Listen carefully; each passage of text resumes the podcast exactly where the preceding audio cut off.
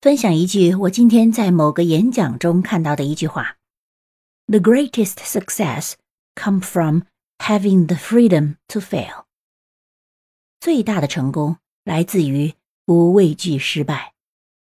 The greatest success come from having the freedom to fail。你同意吗？